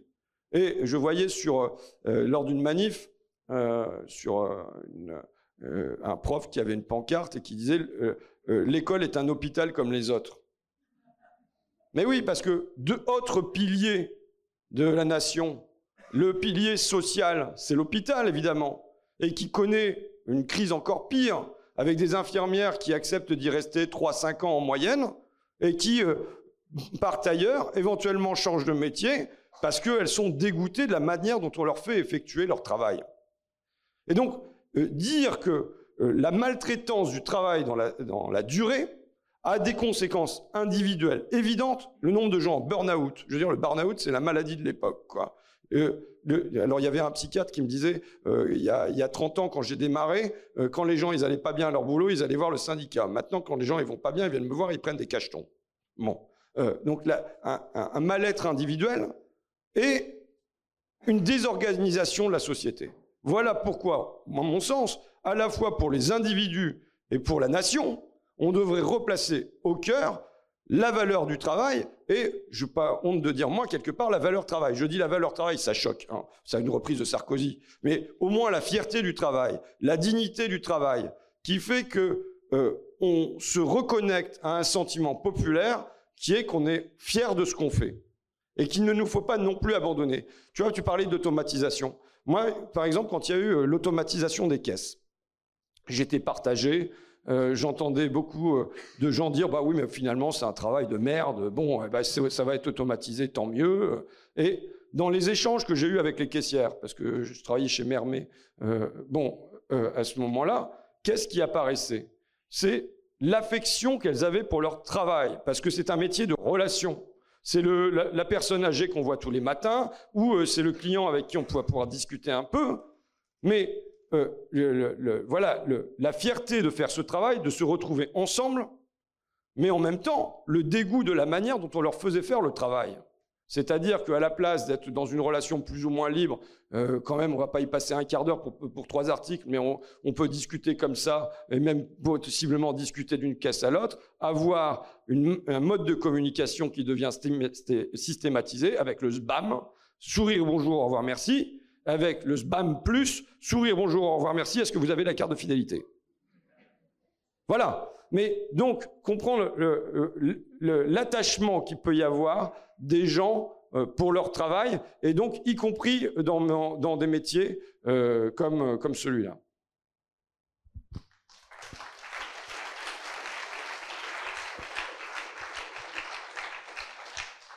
Je crois que ça fera une parfaite transition vers la dernière question avant de vous laisser la parole à la salle qui, j'imagine, a aussi des questions à vous adresser. On a dit jusque-là vivre de son travail. Est-ce que euh, un horizon souhaitable pour la gauche, ce serait pas d'ajouter quelque chose à ça, de dire vivre de son travail et même dire qu'on peut vivre mieux grâce à son travail, mais pas seulement vivre mieux parce qu'on a plus de salaire et qu'on a plus d'argent et qu'on peut voilà, avoir plus de pouvoir d'achat, comme nous le répète le gouvernement, mais parce qu'on mettrait le, travail au service d'un projet euh, plus, euh, disons, plus collectif. Vous en parlez à la fin de votre livre, François Ruffin, de dire le faire ensemble plutôt que le vivre ensemble. Et vous, évoquez rapidement euh, la question écologique. Et c'est vrai qu'effectivement, on a là un défi majeur qui pose à la fois euh, des questions de qui sera, qui seront les travailleurs qui seront capables d'assurer cette transition, quelle sera, la place de l'État pour mettre euh, ces grands projets de transition écologique en place. Et donc, est-ce qu'il n'y a pas là, finalement, euh, un enjeu de plus long terme dont la gauche doit absolument saisir pour pas juste faire de l'écologie, euh, disons simplement quelque chose qui serait bien et essentiel pour l'époque, mais un lieu depuis lequel on peut transformer radicalement la manière dont on travaille et réconcilier à la fois bien vivre de ce qu'on fait tous les jours et en plus savoir que ce qu'on fait tous les jours, c'est utile et même ça permet à ceux qui vont nous suivre de mieux vivre. C'est vaste. Tu, citais tout à l'heure Alain Supio, donc euh, juriste du droit du travail. Je, je voulais citer aussi. Il écrit ceci Les sociétés humaines ne sont pas des troupeaux. Elles ont besoin pour se former et subsister d'un horizon commun, un horizon, c'est-à-dire à la fois une limite et la marque d'un au-delà, d'un devoir-être qui arrache leur membre au solipsisme et à l'autoréférencement à leur être. Euh, voilà, la nécessité d'avoir un horizon et un destin commun. Euh, je le seul horizon qui nous est proposé par la Macronie, c'est le marché, c'est d'être compétitif, d'être concurrentiel pour pas perdre des places dans la mondialisation. En gros, hein, euh, c'est pas quelque chose qui met en appétit. Et je le dis à la fin de mon bouquin, enfin, je, ne comprenais pas pourquoi j'avais des réticences à l'expression vivre ensemble. et bon, donc en écrivant, j'ai compris. le vivre ensemble, quand vous demandez à un couple de vivre ensemble, c'est qu'il va se faire chier. Euh, c'est-à-dire que s'il n'est pas porté quand même par un projet, par euh, euh, un enfant, par des vacances, par quelque chose qu'on va faire ensemble, il s'emmerde. Vous voyez? Donc on nous demande, on demande aux gens, et ça rattache quand même aussi à la question de, français, étrangers et tout ça, de vivre ensemble côte à côte. Mais vivre ensemble côte à côte, c'est un moment se regarder en chien de faïence. Je vois qu'il y a des couples qui connaissent ça. Euh, euh, j'ai une anecdote là. Il y a l'un des gars que j'interroge dans mon bouquin, Patrick, qui est euh, travailleur du bâtiment à Abbeville, qui s'est chopé tous les euh, chantier de merde. Il a fait le désorientage des grandes tours à Rouen. Il a fait le tunnel de Mont Blanc quand il a cramé. Bon, et lui d'ailleurs, euh, il a 55 ans. Il arrive à peine à, un début de quelque chose qui pourrait ressembler à une retraite. Cancer du poumon, deuxième cancer du poumon, troisième cancer du poumon. Et euh, au moment où je discute, il dit ah putain, il est réfugié là, il regarde par sa fenêtre. Comment ça se fait qu'à la raiderie, c'est la braderie chez nous, ils arrivent à, vendre des téléviseurs? Où est-ce qu'ils ont les téléviseurs? Et il parle là-dessus quoi. Bon, d'accord. Et en même temps, il me raconte sa carrière et il me dit mais finalement, moi j'ai travaillé avec des Algériens, des Marocains, des Turcs, des Polonais, ça s'est toujours super bien passé. Et donc je pense que pour que les gens euh, ça aille, l'idée qu'ils font quelque chose ensemble. Alors maintenant, quel est, tu l'as dit, le grand défi qui, à mon sens, est devant nous? C'est évidemment le défi climatique. Et il y a ça achoppe sur une deuxième question aujourd'hui, c'est que euh, quand on parle d'écologie, ça va pas de soi que c'est ressenti positivement. Hein. Euh, il y a des gens qui font 5 mètres en arrière parce que, grosso modo, l'écologie, c'est ce qui va nous demander de changer ma bagnole alors qu'elle roule encore très bien. Et ma cuve à fuel, qu'est-ce qu'ils vont en faire? Voilà, en gros. Hein. Et je pense que rattacher l'écologie au travail est aussi un moyen de la rendre populaire. Or, ça vient en lien avec ce que tu disais sur la fin du travail. Dans une société écologique, je ne crois pas à la fin du travail. Je veux dire que si on veut une agriculture avec moins d'intrants, il va y avoir du monde qui va avoir du mal au rein.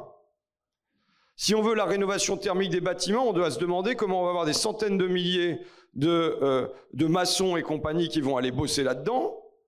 Et comment on va faire pour que pour la jeunesse, ça soit pas euh, une voie de rebut, mais que ça soit un lieu de fierté parce que c'est construire la société dont on a besoin demain euh, et euh, qu'on se dise, bah voilà, que c'est peut-être 2000 euros minimum, qu'il y a un certain nombre d'avantages qui sont liés à ces métiers-là, tout comme on avait construit des avantages aux cheminots, avec euh, la garantie qu'à 50 ans, il y aura une autre carrière qui pourra s'ouvrir derrière, parce que ça va être, c'est bien difficile de tenir parfois physiquement jusqu'à 60, 65 ans, et on verra jusqu'où Macron nous entraîne. Euh, que, si on veut qu'on cesse d'avoir des fuites d'eau dans les canalisations, bah, il y a du boulot à faire de ce côté-là. Moi, je veux un atelier de réparation de mécanique, d'électronique, d'informatique par canton ou euh, par quartier pour lutter contre l'obsolescence programmée, eh ben ça c'est énormément de, énormément de boulot aussi, c'est de la main d'œuvre. Euh, si jamais euh, et puis euh, massivement, je pense que il nous faut transformer ce qu'on la, conception que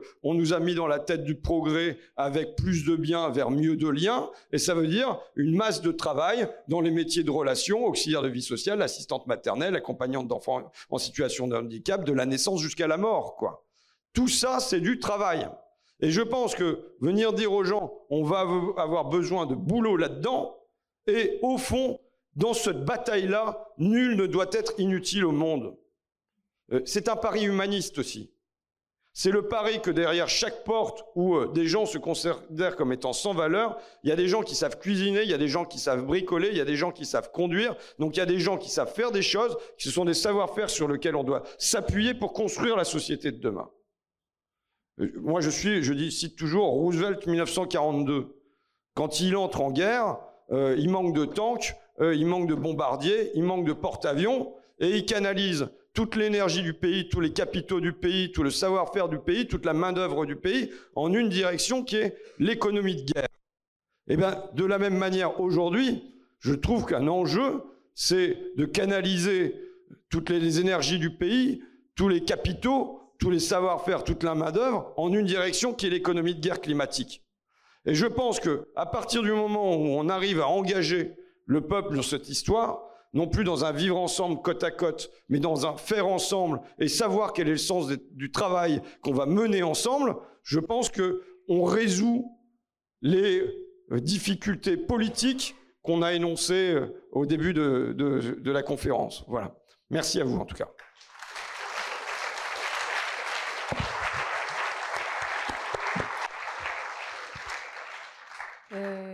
Bah, trois points sans lien entre eux.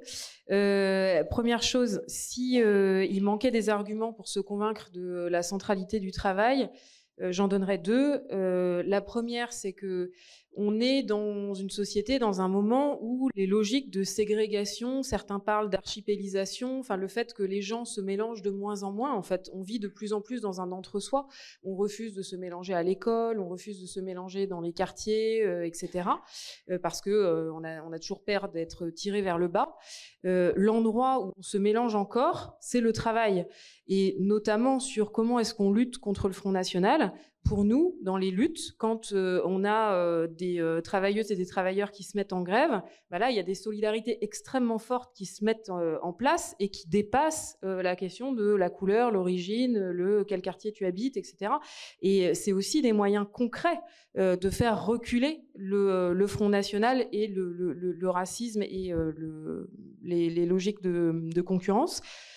Et d'ailleurs, dans le projet qu'on doit porter pour le travail, on doit aussi le réfléchir sur comment est-ce qu'on continue à promouvoir le travail comme le lieu du, vivre ensemble et euh, du mélange, euh, parce que les difficultés qu'on a, c'est que de plus en plus, les cadres et les ouvriers ne se, ne se voient plus en fait, euh, avec euh, des cadres qu'on appelle les planeurs euh, qui travaillent à la défense et qui euh, construisent les méthodes de management qui s'appliquent à des salariés qu'ils ne verront jamais. Euh, et ils vont vendre du PowerPoint dans les boîtes. C'est ceux qui, qui bossent pour les, les, les, cabinets de conseil qui font cracher des millions d'euros à, à l'État. Et donc eux ils sont là pour, pour cracher de l'encre, mais ils ne voient jamais les conséquences de ce qu'ils font puisqu'ils ne travaillent pas avec celles et ceux à qui va s'appliquer, vont s'appliquer ces méthodes managériales. Et encore une fois, il y a un problème de responsabilité, puisque quand on veut protester contre ces méthodes managériales, bah, il n'y a plus de responsable en face de soi. Donc, euh, euh, permettre au travail de jouer son rôle de vivre ensemble. Et puis, deuxième enjeu euh, sur le, travail, c'est la question du féminisme et de l'égalité femmes-hommes. Quand on regarde historiquement, qu'est-ce qui a fait progresser, quel était le, moteur qui a pu faire progresser les droits des femmes au XXe siècle, c'est que les femmes massivement ont accédé au travail salarié. On est sorti, les femmes ont toujours travaillé, mais ça, ça a été très invisibilisé dans la statistique publique. Euh, mais les femmes, elles travaillaient chez le particulier employeur. En fait, on faisait, il n'y avait pas euh, les grandes usines de textile et chacune faisait ses travaux de textile à la maison. Et puis c'était la domesticité, etc. Et quand il y a eu la naissance de l'industrie et qu'il y a eu des regroupements euh, d'ouvrières, euh, c'est là où il y a pu avoir de grandes luttes au début du siècle et où les femmes ont fait irruption en fait sur la scène sociale et où par la grève elles se sont affirmées comme travailleuses et elles ont pu revendiquer des droits sociaux et des droits citoyens. Et donc c'est aussi comme féministe que je suis très opposée aux revenus de base ou au fait de rémunérer les travaux domestiques, parce que ça a été un moment un, sujet, le salaire maternel, et ça revient régulièrement dans les débats entre féministes, euh, parce que ça renverrait les femmes au foyer. Alors que euh, enjeu pour l'émancipation des femmes, c'est justement de dire qu'il ne faut pas nous enfermer dans les tâches domestiques. Donc le, travail, c'est aussi très important pour l'émancipation, l'égalité entre les femmes et les hommes. Deuxième chose sur laquelle je voulais revenir, c'est sur euh, ce que tu disais sur euh, la mise en opposition du social et de l'environnemental. Pourquoi est-ce que l'environnement est souvent mal vu? C'est aussi parce que quand on parle écologie, pour beaucoup, l'écologie, ça va me faire perdre mon travail. Quand je suis ouvrier dans l'automobile, bah oui, l'écologie aujourd'hui, par exemple, dans le secteur de la métallurgie, ce qui nous est annoncé pour les cinq prochaines années, c'est 200 000 suppressions d'emplois. c'est, on sait que les fonderies, par exemple, c'est ce que le patronat a décidé, qui euh, est lié au moteur à essence, euh, bah, ils sont en train d'organiser la fin des fonderies en France. Euh, et donc, on a aujourd'hui un capital qui fait son greenwashing et qui se blanchit par des cessions externes, en fait. au lieu de transformer les emplois, transformer le travail, reconvertir les sites, soit ils revendent leurs activités polluantes, c'est ce que fait Total, par exemple, et puis ils vont réinvestir dans des actifs euh, non polluants entre guillemets, euh, et après ça peut se débattre en plus selon l'évaluation. Euh, soit on, va faire des, des, par exemple sur la question de, de l'automobile, ben Renault est bien tranquille puisqu'il avait organisé la sous-traitance. Et donc par exemple sur les fonderies, c'est pas Renault qui fait le PSE, c'est tous ses sous-traitants en fait. Donc c'est complètement invisibilisé et Renault ne le paye même pas, ce qui permet à Renault et PSA d'avoir des bénéfices records. Donc tout ça pour dire que pour empêcher cette mise en opposition mortifère entre social et environnemental, il faut commencer par sécuriser le travail et sécuriser l'emploi, d'où euh, la revendication de la CGT de sécurité sociale professionnelle. Si, euh, avant d'aller discuter avec les salariés qui travaillent dans le domaine de l'automobile, on ne sécurise pas leur travail en disant voilà, euh, il faut arrêter. Après, ça peut se débattre d'ailleurs aussi sur euh, l'impact euh, environnemental des moteurs à essence et des moteurs électriques. Ça, c'est aussi un vrai débat à avoir. Mais admettons qu'il faille arrêter les, moteurs thermiques pour basculer vers l'électrique. Pour avoir le débat de façon sereine, la première chose qu'il faut poser, c'est comment on sécurise le travail de celles et ceux qui sont des centaines de milliers d'emplois sur la filière automobile en France. Et c'est pas du tout ce qui est fait aujourd'hui. et puis la dernière chose que je voulais dire, euh, c'est que euh, un des grands enjeux, il me semble aujourd'hui pour euh, les syndicats et la gauche d'une façon générale, c'est de reconquérir le sens et la finalité du travail. on a aux États-Unis un mouvement qui s'appelle la grande démission. Il faut toujours regarder ce qui se passe aux États-Unis parce que ça arrive toujours en France avec une vague un peu plus restreinte, mais c'est ce qui est en train de se passer en France sur notamment le travail qualifié. Euh, avec euh, des jeunes de plus en plus nombreux qui disent euh, je ne veux pas exercer ce travail qui est contraire à mes valeurs sociales et environnementales et qui n'a aucun sens par rapport à l'avenir et qui nous précipite dans le mur de la crise climatique. et donc l'enjeu, c'est qu'il faut arrêter de penser que quand on rentre dans le monde du travail, dans l'entreprise, quand on signe son contrat de travail, du fait qu'on ait un lien de subordination qui est indéniable, on perdrait la capacité de euh, décider et de d'influer sur le sens et la finalité de son travail. Euh, c'est pas parce qu'il y a un lien de subordination avec le lien de subordination, il s'explique par le fait qu'il y a un collectif de travail et donc bah, forcément il faut qu'il y ait euh, un management, euh, un patron qui puisse organiser ce collectif de travail. Mais ce lien de subordination, ça ne veut pas dire qu'on renonce à ses droits et notamment qu'on renonce à ses droits démocratiques et au droit démocratique de pouvoir discuter du sens et de la finalité de son travail. Parce que si on permettait justement aujourd'hui aux salariés de débattre du sens et de, reprendre la main sur le sens et la finalité de leur travail, bah, c'est ça qui nous permettrait à toutes et tous d'agir de l'intérieur et de pouvoir dire, bah oui, moi, dans mon activité professionnelle, je pense que je pourrais réorienter mon travail de cette façon-là, euh, de façon à répondre à l'enjeu environnemental. Et c'est d'ailleurs ce que font euh, celles et ceux qui sont autonomes dans leur travail. Il y a quelque chose qui est très intéressant qui se passe aujourd'hui euh, dans le monde de la recherche, où vous avez peut-être vu, il y a des universitaires qui décident eux-mêmes de changer de sujet de recherche. Ils ont cette capacité-là, ils ont cette autonomie. C'est très important que les chercheuses et les chercheurs puissent être autonomes, même si c'est fragilisé. Euh, ils sont en train de dire, un certain nombre, euh, euh, je change de spécialité pour consacrer ma capacité, ma qualification à la question environnementale, qui est une question centrale à laquelle il faut répondre aujourd'hui. Il ne faut pas que ça, ça soit seulement l'apanage de quelques professions très autonomes, mais il faut que nous, collectivement, on puisse faire ça dans euh, nos métiers. Euh, et donc, euh, on, travaille actuellement, l'UGIC CGT travaille à ce qu'on appelle un, radar environnemental. Le but, c'est de nous permettre d'évaluer l'impact environnemental de notre entreprise et de nous permettre de faire entendre nos propositions alternatives. On est tous les micro-experts de notre travail. Toutes et tous, on voit l'impact environnemental de notre travail et comment est-ce qu'on pourrait faire autrement. Le problème, c'est que ce comment on pourrait faire autrement n'est pas du tout entendu. Et quand on est en responsabilité dans l'entreprise, on peut finir au, pénal avec des responsabilités invocables au pénal, mais qu'on n'a pas la possibilité euh, d'imposer un faire autrement et de dire, bah non, ça, je ne le, ferai pas et euh, je propose d'agir de, cette façon-là. Et c'est ça qu'il faut euh, conquérir aujourd'hui en permettant des droits individuels garantis collectivement qui nous permettent d'exercer ces droits démocratiques.